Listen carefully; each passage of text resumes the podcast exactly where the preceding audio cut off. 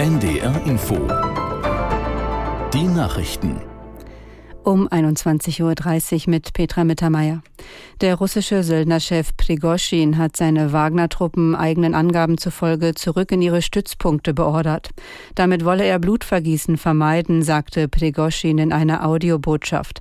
Aus der Nachrichtenredaktion Marei Bermann. Das belarussische Präsidialamt erklärte auf dem Kurznachrichtendienst Telegram, Staatschef Lukaschenko habe mit Einverständnis des russischen Staatschefs Putin mit Prigoschin gesprochen und eine Vereinbarung ausgehandelt.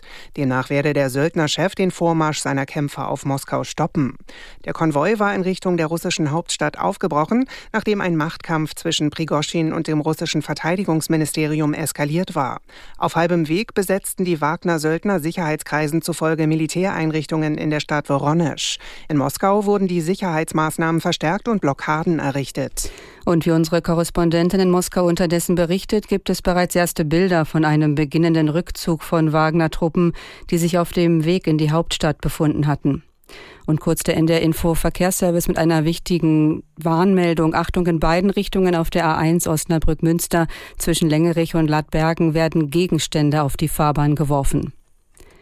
Die ukrainische Armee hat nach eigenen Angaben im östlichen Donetsker Gebiet Geländegewinne erzielt. Aus dem Verteidigungsministerium hieß es, es seien an mehreren Frontabschnitten zugleich Offensiven begonnen worden. Dabei seien die russischen Truppen um die Stadt Bachmut zurückgedrängt worden. Unabhängige Bestätigungen für diese Darstellungen liegen nicht vor. Mecklenburg-Vorpommerns Agrarminister Backhaus sieht wegen der Trockenheit der vergangenen Wochen die Versorgung der Tierbestände im Nordosten gefährdet. Die meisten Futterbaubetriebe in MV zehrten derzeit von den Reserven aus dem Vorjahr und von dem Winterfutter aus dem ersten Schnitt. Damit seien die Bestände derzeit zwar ausreichend, aber die Versorgung der Tiere im Winter mit Heu sei gefährdet. Bei einem Unfall während einer Ausflugsfahrt mit einem Bagger sind in Toppenstedt im Landkreis Harburg ein Kind und ein Erwachsener gestorben. Ein Sprecher der Feuerwehr bestätigte zudem, dass zehn weitere Kinder zum Teil schwer verletzt wurden. Medienberichten zufolge ereignete sich das Unglück im Rahmen eines Zeltlagers. Demnach waren auch mehrere Rettungshubschrauber im Einsatz.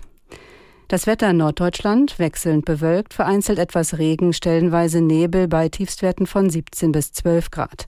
Morgen an den Küsten und westlich der Weser oft sonnig, sonst heiter bis wolkig, hier unter einige Schauer oder Gewitter bei 21 Grad auf Sylt und bis 31 Grad in Nordhorn. Die weiteren Aussichten am Montag von West nach Ost Durchzug von Schauern und Gewittern, davor und danach Sonne bei 20 bis 28 Grad.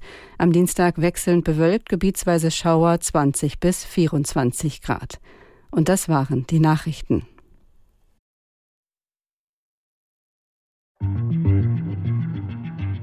Wie riecht eigentlich Angst? Wer einmal an der Kriegsfront war, der weiß es.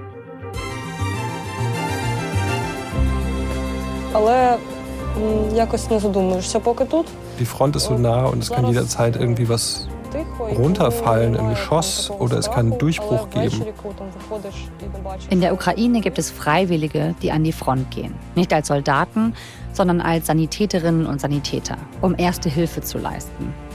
Sie geben ihr bisheriges Leben dafür auf, um dort im Einsatz zu sein, wo andere verletzt werden und auch sterben. Und riskieren dabei selbst ihr Leben hinter den Schützengräben in Reichweite russischer Raketen und Drohnen. Welche Rolle spielen diese freiwilligen Ersthelferinnen und Ersthelfer im Ukraine-Krieg? Und wie sieht ihr Alltag an der Front aus?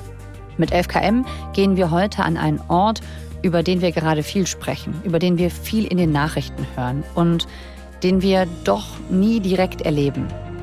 Sebastian Weiß war für eine Arte-Dokumentation gemeinsam mit Lara Maria Ulbeter an der ukrainischen Frontlinie unterwegs und hat dort freiwillige Sanitäterinnen und Sanitäter getroffen und sie begleitet. Sie gehören zum Sanitätsbataillon Hospitalita, auch genannt die Hospitaler. Hallo Sebastian. Hallo. Ihr hört 11KM, der Tagesschau-Podcast.